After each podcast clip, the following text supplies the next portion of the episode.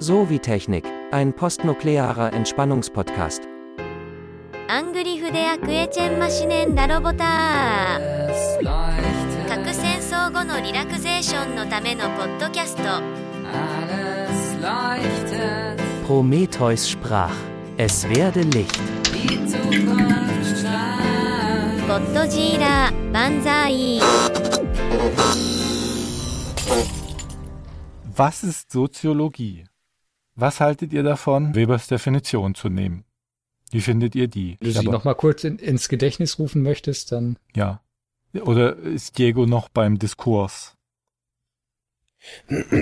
Nein, äh, nein, nein, aber ich denke, dass wir uns jetzt schon noch ganz geschickt gewunden haben? haben. Ja, Ich habe das nämlich Äh, wirklich, denn- das, ja. ich merke das, wie wir uns genauso winden wie die Professoren in deiner Kommission. Jetzt lese ich das vor. bitte. Ob ich das Wort erteilt kriege oder nicht, ich lese das jetzt vor. Ja, bitte, bitte. Okay, wenn so ist, dann kannst du mich ja nochmal auffordern, dass, oh, dieses, Mann, ja, so, aber ich bin hier ein bisschen verbaut, deshalb muss ich, Ich glaube, wir haben der Diskurs gehört mit zum Thema. Also dieser du Diskurs windest dich schon wieder, ist du Soziologie. dich schon wieder. Wir haben sehr viel, genau, wir haben sehr viel, ähm, wir haben sehr viel dazu beigetragen, durch, durch unsere Diskussion ein Verständnis aufzubauen für das, was So- Soziologie sein kann. Und äh, ich glaube, das ist auch wertvoller und kommt dem auch näher als eine Definition, als eine krude Definition. Weber hat keine krude Definition gegeben, das möchte ich. Nein, also klar, natürlich. Ich, Also, äh, hier. Kann ich auch viel abgewinnen, aber Max okay, Weber. bitte. Soziologie soll heißen, eine Wissenschaft, welche soziales Handeln deutend verstehen und dadurch in seinem Ablauf und seinen Wirkungen ursächlich erklären will. Handeln und dann erklärt er, was, was Handeln bedeutet. De- Ah ja, und äh, zusammengefasst noch, Soziologie soll nur das soziale Handeln erklären. Also keine Reaktion, keine Schreckreaktion, keine, keine, keine Affekte, sondern nur das, was soziales Handeln ist. Und soziales Handeln ist alles, was sich auf andere Menschen bezieht. So, Ja. so, äh, da haben wir also doch die Definition. Ich, ich, ich vermute, mit dem, mit dem ersten Teil könnten sich wahrscheinlich schon noch die meisten, ähm, die meisten abfinden. Danach, wenn es schon darum geht, was äh, soziales Handeln ist, ähm, wird man viele verlieren, die, äh, die dann ihre Zustimmung dieser Definition entziehen werden. Me- Meinst du jetzt innerhalb der Soziologie oder der, Innerhalb der, so innerhalb Mhm. der Soziologie. Okay, ja, verstehe. ja. ja, weil die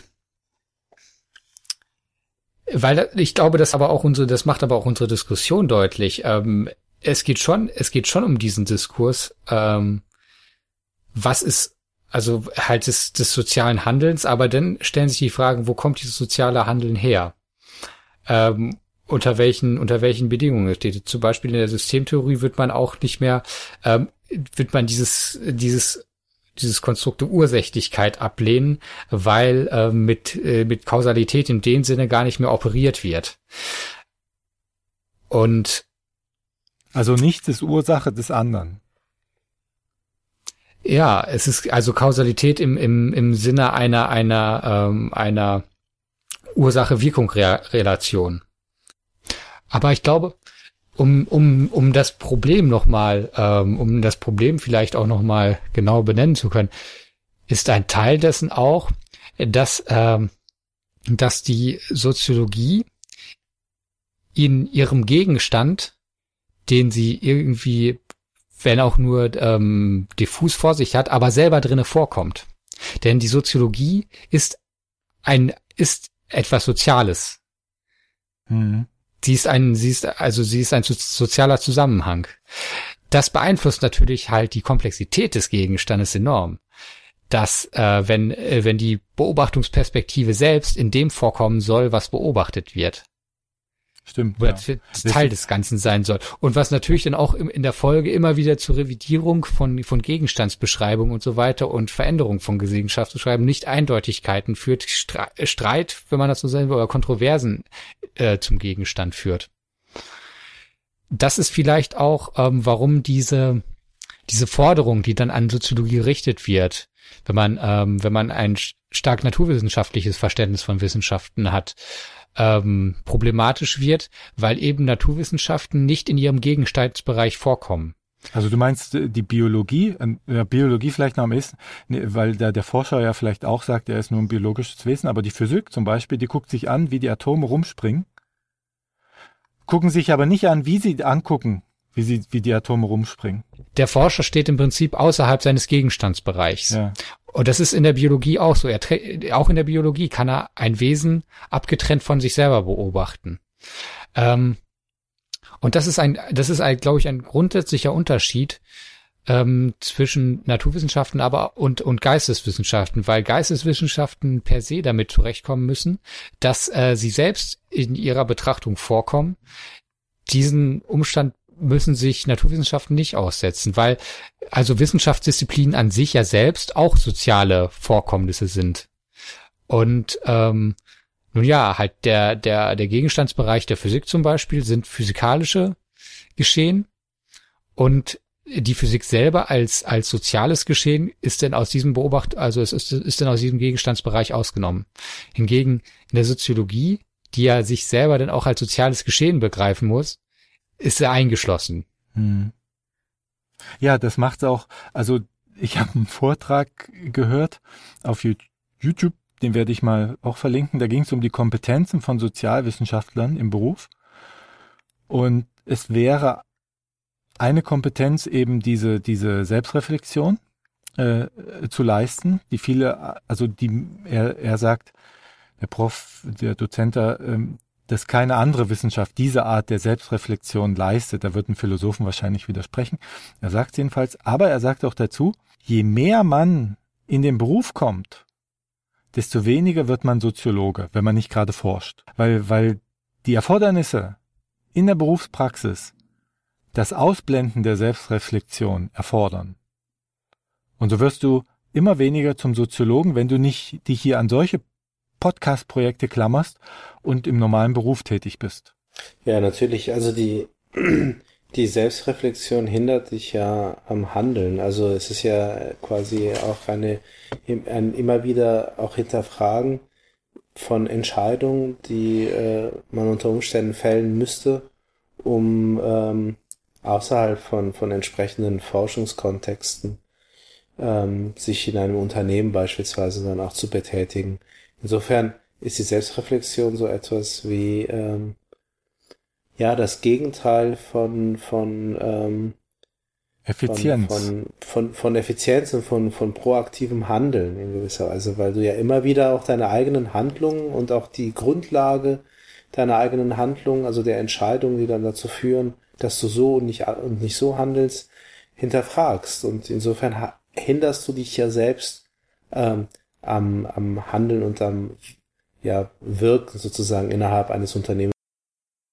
Ja, ich möchte, ich möchte doch, ich möchte jetzt kurz nochmal den, äh, den Begriff der Effizienz in dem Zusammenhang relativieren, weil es natürlich halt um eine denn erinnert, erinnert dich an einer speziellen Form der Effizienz. Das stimmt, mhm. genau. Ja. ja also stimmt, wobei, ja. wobei halt diese, diese Selbstreflexion auf der anderen Seite natürlich die Voraussetzung für, für Entwicklung ist. Ja, es kommt drauf an. Also, würdest du, würdest, würdest du sagen, für jede Form von Entwicklung? Es, äh, abgesehen von, äh, von, äh, wenn man so will, zufälligen, zufälligen Ereignissen, die natürlich passieren können, aber die, sage ich mal, das, das, das äh, Revidieren von, von festen Zusammenhängen, wenn man so will, dass dass das im Prinzip eine, eine, eine Wahrnehmung von Realität ist ja in dem Sinne dann, denn dass man, dass man diesen, diesen losen Elementen eine feste Form in ihren Zusammenhängen gegeben hat. Und diese Aufhebung der Zusammenhänge, eine Veränderung auch gleichzeitig ermöglicht. Während wenn ich, wenn ich mich mit ihr, mit meinem Handeln auf sie beziehen muss, dann muss ich sie reproduzieren, immer wieder in der gleichen Konstellation. Ja, ja, das stimmt. Aber die Umwelt, aber, aber, aber weißt du, die Umweltbedingungen, auch die Umwelt sozialer Systeme, also sozusagen auch die, das Einwirken anderer sozialer Systeme auf ein, auf ein bestimmtes soziales System, äh, sind ja auch nicht gleichbleibend. Also, das heißt, das System wird ja fortwährend irritiert Mhm. und kann ja auch aufgrund dieser Irritation äh, sich in, in gewisser Weise ja auch ähm, ja ähm, ähm, destabilisieren lassen und unter Umständen ja auch auf, auf, ähm, aufgrund dessen dann auch in, in, in eine in andere neue Richtungen bewegen, oder? Es, Ja. Ja, aber ist nicht diese Destabilisierung denn, denn im Prinzip eine Form? Also ist die Destabilisierung nicht eine Form der erzwungenen Reflexion? ja, muss eine Destabilisierung unbedingt eine Selbstreflexion hervorrufen oder kann sie nicht auch, ich sage jetzt mal in Anführungszeichen, unbewusste Reparationsmechanismen des Systems dann äh, nach sich ziehen, die dazu führen, dass äh, durch, durch funktionale Äquivalente das System dann weiterhin fortbesteht, aber halt eben anders als vorher. Diego hat recht. Ist das so?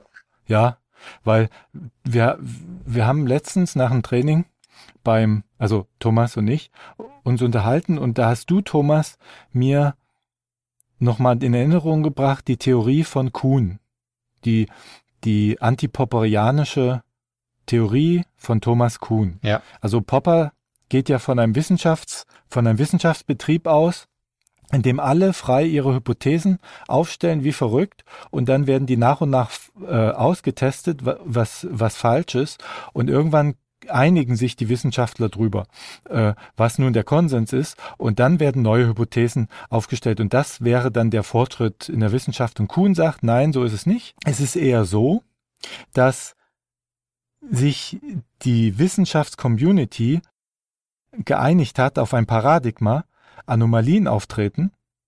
Und diese Anomalien entweder ins Paradigma eingebunden werden oder diese Anomalien ähm, ignoriert werden. Aber wenn man was gefunden hat, ähm, was wirklich Bestand hat, tauchen so viele Anomalien auf, dass sie nicht mehr ins Paradigma eingebunden werden können und nicht ignoriert werden können.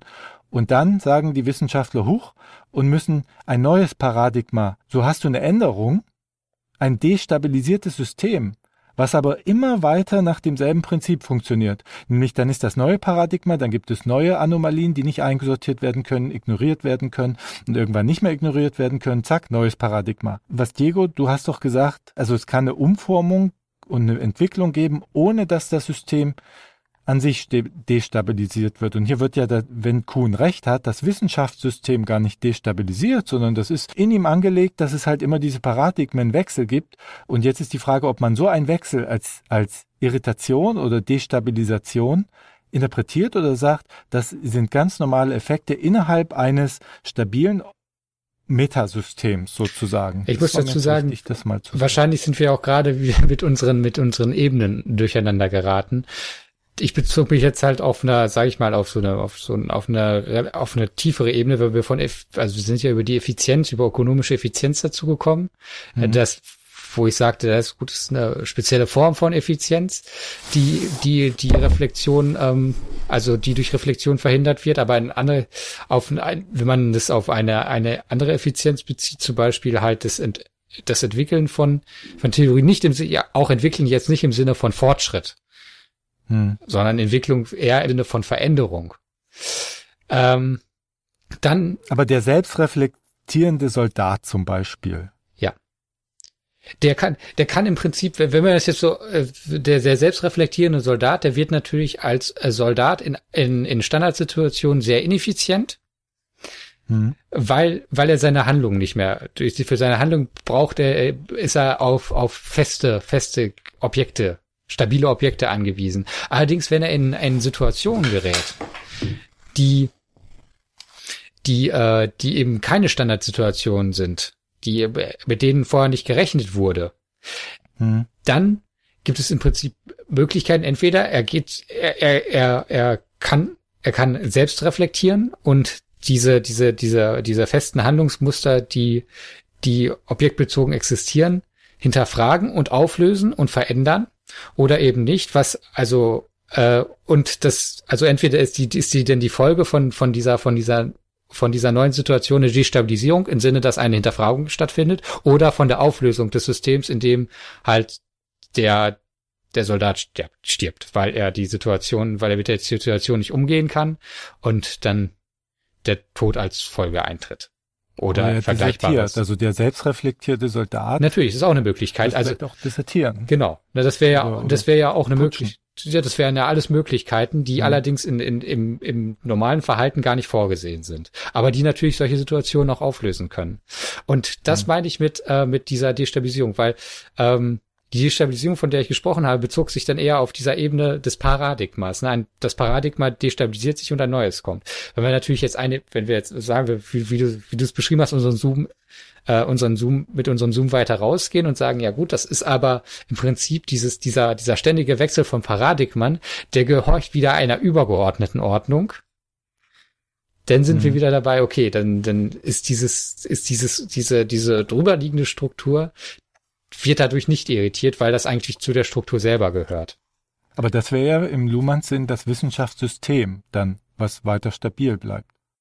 Wobei, wobei auch Luhmann sagt, ähm, gerade, gerade, also dass Systeme dazu, dazu neigen, Komplexität aufzubauen und dass gerade wenn eine, eine bestimmte Stufe von Komplexität erreicht wird, dass die Systeme anfangen, sich selber zu destabilisieren, weil, weil ab einer bestimmten Komplexität es möglich ist, so. die Grundlage, dass die Grundlagen sich, sich auflösen oder beziehungsweise die Grundlage destabilisiert werden durch das System selber, was ja die einzige Möglichkeit dann wäre, so. Ähm, genau. Ähm, aber Thomas? ja. Ach so, nee, äh, du, wenn du weitermachen willst, mach weiter. Ich wollte dich um was bitten. Bitte mich. Nee, dann, dann unterbreche ich dich ja. Mhm. Genau, aber was ich vielleicht, äh, vielleicht was. Aber ich bitte dich danach. Okay. Erinnere mich mal, dass ich dich um was bitten will. Ja. Ähm, Danke. Aber vielleicht, wenn man, wenn man das so möchte, vielleicht als einfaches Beispiel, ähm, wenn man, äh, wenn, wenn eine Person irgendwie die, die hat jetzt ein, die hat jetzt äh, Baumaterial für ein Haus, ähm, sieht die an der Straße liegen. Mhm. Und es ist klar, also diese, die, die, die Realität ist, ne, diese, das sind Ziegelsteine und vielleicht irgendwelche Balken, die tragende Elemente sind. Das ist halt für, für ein Haus. Ne? Wenn man diese, wenn man aber diese festen Bezüge auflöst, dann könnte es auch für ganz andere Dinge zur Verfügung stehen. Dann könnte man sich zum Beispiel sagen, oh, daraus mache ich einen Schrank, das nehme ich mit und mache mir einen Schrank daraus, weil den brauche ich. Oder ich, mache, ich fahre gerne Skateboard und baue mir eine Rampe daraus. Oder ich brauche Geld und mit den, diese Backsteine, die sind kein Baumaterial, sondern das ist ein destruktives Werkzeug. Ich schmeiß diese Ladenscheibe ein. Äh, und, mhm. und das meine ich mit, äh, das meine ich mit äh, der Effizienz der, der, der Reflexion. Jetzt, ähm, natürlich jetzt auf so eine, auf seine sehr banalen Ebene, aber genau. Blickwinkelwechsel im Prinzip. Und dadurch kreativ zu werden und effizient, weil man Sachen, weil man den Blickwinkel für, Sa für Sachen, die eingefahren sind, ändert und dadurch im Sinne der Zielauffassung das noch effektiver erreichen kann. Aber das, dann ist natürlich die Frage, stellt man das Ziel jetzt in Frage oder, oder die Mittel? Was du jetzt sagst, ist mehr, dass die Mittel in Frage stellen oder den Weg genau. dahin. Und, und das wäre natürlich dann wahrscheinlich, dann würde man die Komplexität wahrscheinlich noch erhöhen, wenn man auch Ziele in Frage stellt und so weiter und so weiter. Ja, das ist nicht gewünscht. Ja. Das kann ja nicht, also was heißt politisch gewünscht sein. Ja, das ein gutes Beispiel ist halt, äh, dass das alles, alles muss, alles muss Wachstum machen und wenn man aber, man könnte das ja in Frage stellen, ob Wachstum denn überhaupt nützlich ist, wenn man so will. Aber bist du dann Soziologe, wenn du das in Frage stellst und nicht Philosoph? Ähm, das kommt darauf an, wie ich meine Frage formuliere, ne? okay. Aber du wolltest mich ja. um was bitten. Ja, ich wollte dich bitten, äh, fragst du den Diego mal, ob der über seine Offenbarung zur Soziologie berichtet, damit wir das nicht. Jetzt kurz, ich möchte kurz mal resümieren. Wir haben ja jetzt einiges. Du wolltest den Diego noch was fragen? Wir haben ja jetzt einiges, wir haben jetzt einiges ähm, an, an Erklärungen, ähm, was Soziologie alles sein könnte und worum mhm. es bei Soziologie geht, haben wir jetzt aufgezählt. Deswegen haben wir Diego praktisch die Möglichkeit äh, ergeben, sich aus diesem reichen Fundus, wenn er sich, äh, so. wenn er sich offenbart, yeah. etwas auszusuchen. Denn wenn er sich jetzt offenbart, und das konnten wir bei unseren Begründungen schon gar nicht äh, überprüfen, ob unsere Begründungen jetzt wirklich äh, Begründungen sind, die äh, zu unserem Soziologiestudium geführt haben und unser Interesse an der Soziologie oder einfach nur ähm, äh, sich an, anboten, um sie, äh, um sie per Podcast äh, zu äußern. Das können wir aber Diego auch nicht überprüfen. Und deswegen hat er jetzt einen großen Fundus und kann sich was aussuchen oder vielleicht äh, stimmt seine wahre Erleuchtung mit einem aus diesem Fundus herbei oder er bringt noch etwas zusätzliches also ins Spiel. Ja. Respekt, Bitte. Respekt. Ich ziehe meinen Hut vor dieser Überleitung. Wir wissen schon, warum wir dich hier ans, an, an die Wortführerschaft gebracht haben. Das meine ich jetzt ganz ernst. Das meine ich voller Bewunderung. Man merkt, dass du aus dem Radio kommst. Wollte ich nur erwähnen. Also, das ist jetzt nicht ironisch gemeint. Das fand ich. Die, die Beteuerung, dass etwas nicht ironisch gemeint ist. ja, aber das, das Problem ist ja beim Hinterfragen, wenn du anfängst, nicht nur die Gesellschaft zu hinterfragen, ein Soziologe, sondern noch dein das Gefra Gesagte des anderen und dein eigenes zu hinterfragen, dann wirst du auch kommunikativ völlig ineffizient, oder? Ja. Ähm, also für einen Podcast. Und ich möchte, ich möchte diese Ineffizienz jetzt hier blockieren und, äh, und Diego nach seiner Erleuchtung praktisch ja, final also fragen. Ich glaube, dass es ein, äh, also genau genommen ein neuer Aspekt ist, der allerdings äh, zu einer Theorie gehört, die ähm, jetzt schon relativ ausführlich besprochen worden ist oder die zumindest relativ ähm, viel Raum eingenommen hat. Also ausführlich besprochen haben wir ja so gesehen gar keine Theorie heute, dafür reicht ja auch die Zeit nicht. Aber ähm, was meine Erleuchtung ist auch so ähnlich wie bei euch, wenn ich das jetzt äh, bei euch richtig verstanden habe. Im Grunde aber wir hatten nein, nein, nein, nein, nein, nein, nein, nein, nein, nein, so ähnlich wie bei vereinbart. euch erst im Zuge der Auseinandersetzung mit Soziologie entstanden. Also da sehe ich sozusagen die Parallele.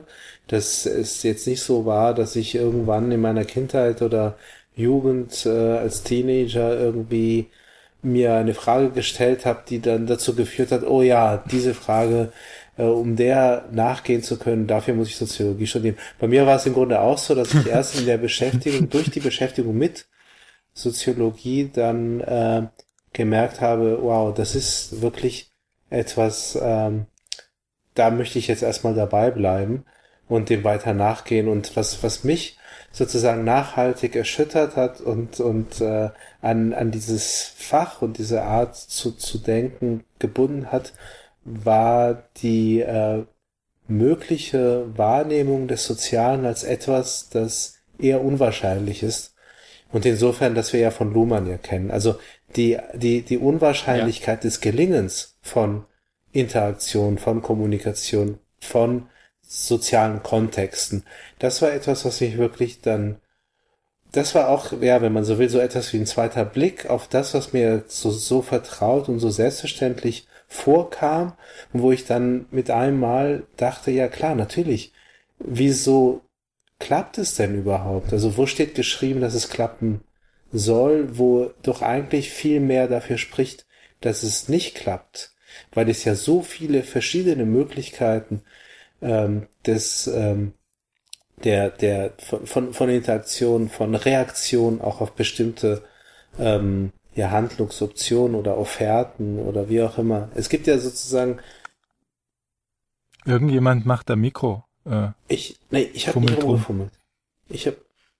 Okay, unterm Tisch fummelt jemand rum. Okay, gut. Nee, dann. Um Gottes gut. Willen. Okay, wollte, Auf jeden Fall, das war das, was mich okay. ähm, wirklich sehr beeindruckt hat, weil ich auf einmal etwas äh, nochmal ganz, also weil ich das Gefühl hatte, ich muss etwas, was ähm, was, äh, was für mich sehr selbstverständlich war, revidieren und, äh, und äh, nochmal komplett, mir komplett neu anschauen. Und äh, auf einmal, auf einmal stellte sich das dann auch wirklich als, als, äh, als Frage da, ähm, wieso, wieso es eben stabile soziale Kontexte gibt, wieso gibt es Erwartungs, Erwartungs, äh, Erwartung, Erwartungsgeflechte, die stabil bleiben über die Zeit und äh, die ja auch je nach Situation, je nach Kontext ja auch sehr unterschiedlich sein können. Ähm, was hält sie denn stabil, diese Erwartungserwartung, Geflechte äh, zwischen zwei oder mehr Entitäten, die halt eben dann den sozialen Raum ähm, ähm, ja konstituieren durch durch das Stabilhalten eben dieser Erwartungserwartung und das das da, also da öffnet sich auf einmal eine eine eine ein, eine Riesentür, ein riesiges Tor äh, zu ganz vielen neuen Fragen, die, die ich mir vorher nicht gestellt habe, die ich aber dann mit einem Schlag sozusagen als unglaublich relevant wahrgenommen habe. Aber das ist das, das ist auch erst irgendwann gegen Ende des Grundstudiums passiert. Also ich habe erst mal eine ganze Weile oh. vor mich hin studiert und ich habe ja auch anders angefangen. Ich habe mit Philosophie angefangen und das war allerdings dann für mich zumindest dann schon zu sehr weit weg und ich hatte Soziologie im Nebenfach auch eher so mehr oder weniger, weil das gerade so gut gepasst hat. Ich kann mich jetzt nicht mehr genau an die Umstände erinnern, aber äh, das war so das, was ich sozusagen, wo ich mich so quasi leicht einschreiben konnte als Nebenfach. Und das äh, fand ich aber halt irgendwie so ganz, ganz gut und äh, naja, und nach und nach habe ich dann im Grunde dann geswitcht und dann irgendwann ist dann Soziologie zum Hauptfach geworden und Philosophie dann das Nebenfach. Also ich habe ja Psychologie als Nebenfach gehabt und habe mich von dem irgendwie innerlich völlig verabschieden müssen.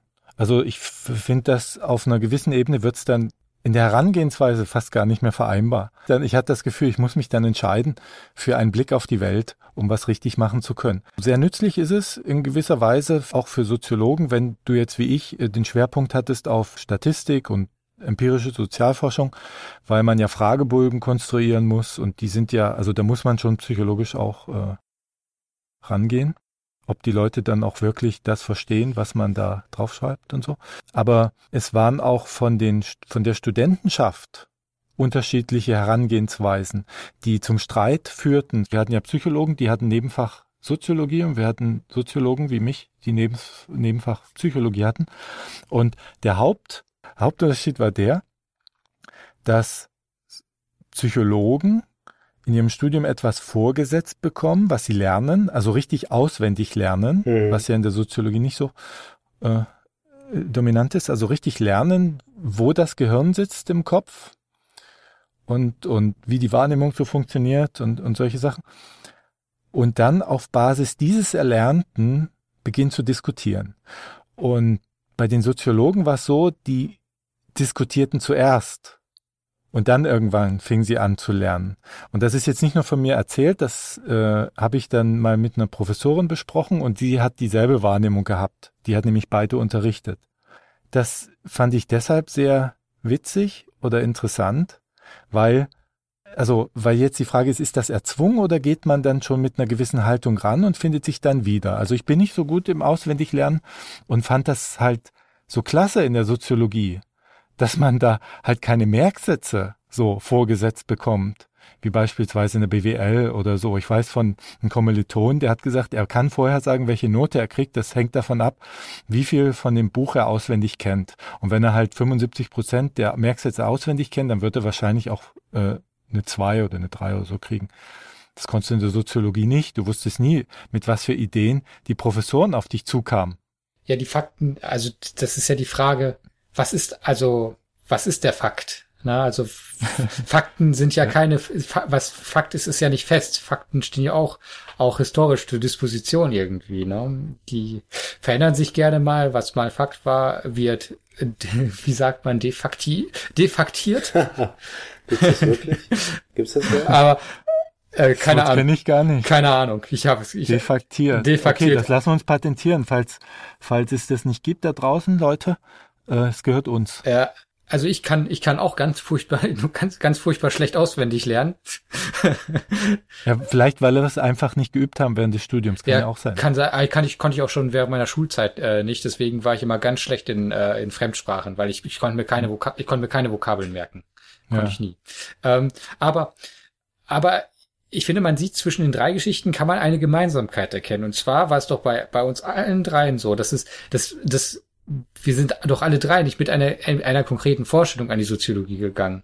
Mit einer konkreten Frage oder einem, oder wenn man so, wenn man, wenn man jetzt mal ein bisschen hier Pathos auspackt, mit einem Traum, den man, mit dem man denn so in dieses Soziologiestudium gibt. Wobei ich, ich habe in meinem Bachelorstudiengang habe ich, ähm, äh, der, der nannte sich Social Science, also Sozialwissenschaften nur Englisch, aber es, praktisch war es Soziologie und Politik, beides, also beides zusammen. Aber ähm, aber das, aber dieses, dieses Hinkommen zur Soziologie gründete sich doch auch bei uns allen dann irgendwie in so einer, in einer diffusen Problemlage, die irgendwie, die nicht benannt werden konnte, die irgendwie empfunden aber da war und auf, auf die es auf einmal Antworten gab. Also, da, da möchte ich noch mal was ergänzen zu meinem Werdegang, weil das, was du jetzt gesagt hast, stimmt total. Das kam bei meiner Erklärung vielleicht bisschen zu kurz, denn ich habe ja gesagt, ich wollte eigentlich irgendwie was Politikwissenschaften oder so, wollte ich anfangen oder Psychologie.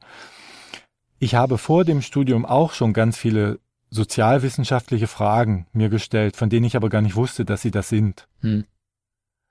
Und ich glaube jetzt, wo du sagst, mir das so konstruieren zu können, dass ich diese Antworten gefunden habe, ohne zu wissen, dass das Antworten waren. Also ich habe zum Beispiel bei Luhmann total gern reingelesen.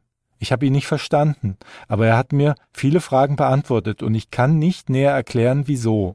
Also das klingt jetzt absurd. Also ich bin auch mit Fragen an die Welt reingegangen.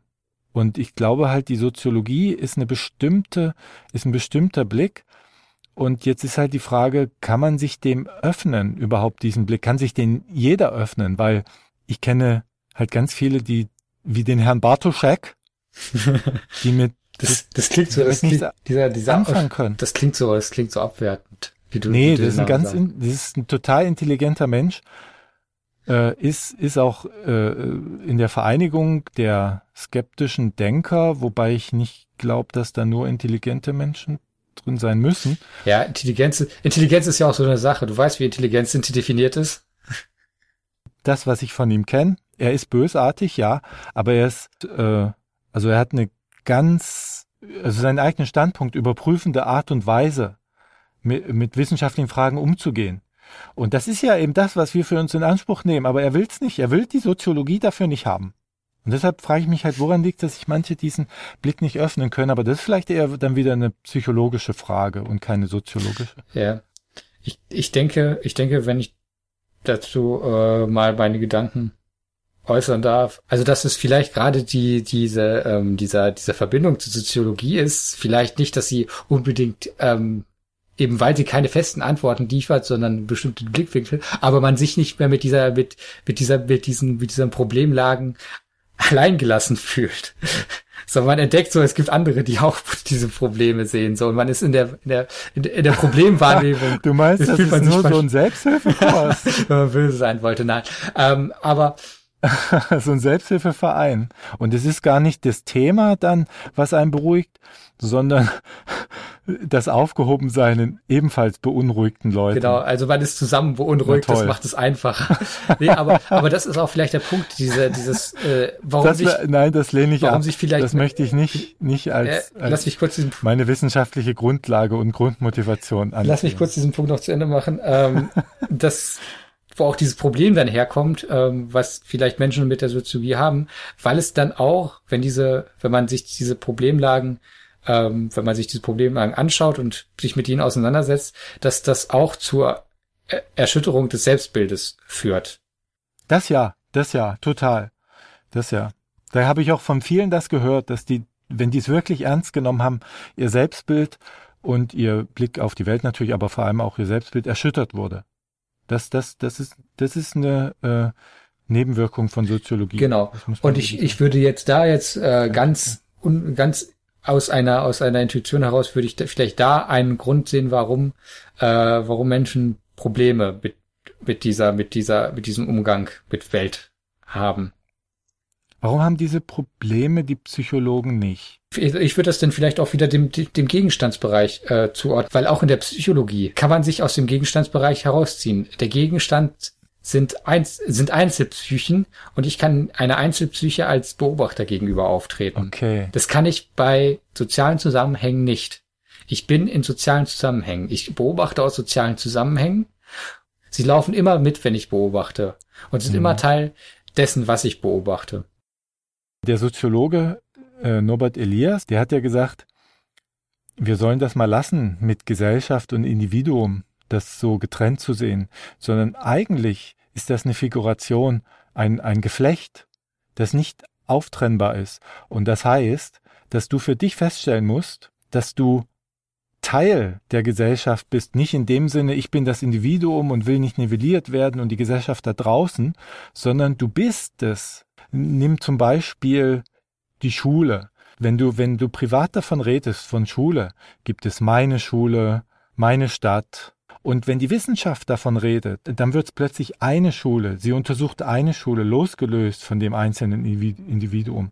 Und er sagt, das ist völlig falsch, ist natürlich eine Linie wieder in der Soziologie, es gibt da auch ganz viele andere.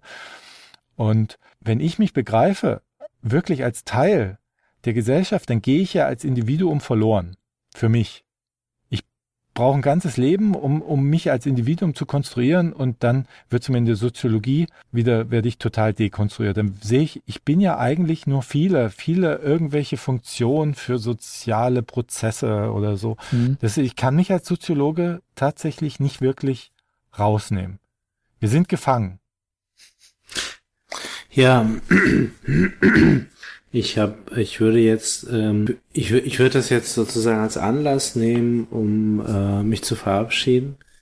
Ähm, wir sind zwar gefangen, aber nicht im Podcast. Also ähm, vielleicht sind wir jetzt durch diese, durch diese, durch diese ganzen Themen, durch die wir im Prinzip ja im Eiltempo marschiert sind, von Einzelsoziologen hin zu zu äh, zu einem, dass es nicht um einen Gegenstand geht, sondern um eine eine Art, einen Gegenstand zu erschaffen, um einen Diskurs, um eine Selbstkasteiung, eine Selbstbeschreibung, eine eine Gefangennahme des Selbst und dann die anschließende Therapierung von den von den äh, von den Folgen dieser ganzen, dieser ganzen merkwürdigen äh, Blickwinkel, die man dann auch anfängt auf die, auf die Welt zu werfen, ähm, haben wir, glaube ich, äh, für hinreichend Verwirrung ges äh, gesorgt in Bezug auf den Gegenstand, was jetzt werden die Leute denn jetzt schon wieder laut Soziologie hier eigentlich sein könnte. Und vielleicht ist das auch genau der richtige Punkt, mit, mit denen wir dann aber auch die Leute dann praktisch jetzt zu Hause alleine lassen. Oh, die Armen. Das ist doch bei, wie, wie bei Filmen. Wenn wir jetzt eine Erklärung böten, das wäre wie ein Happy End. Aber ich persönlich, ich, ich fühle mich, wenn, wenn ein Film daherkommt und mir dann einfach dieses Standard Happy End denn am Ende äh, vorwirft, fühle ich mich als Zuschauer immer verarscht. Dum, dum, dum.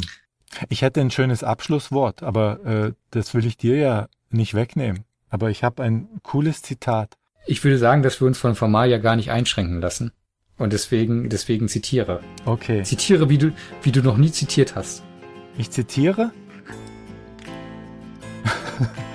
Und zwar sagte Habermas zu Luhmanns Theorie, anerkennend, alles falsch, aber hat Qualität. das können wir ja auch auf uns beziehen hier.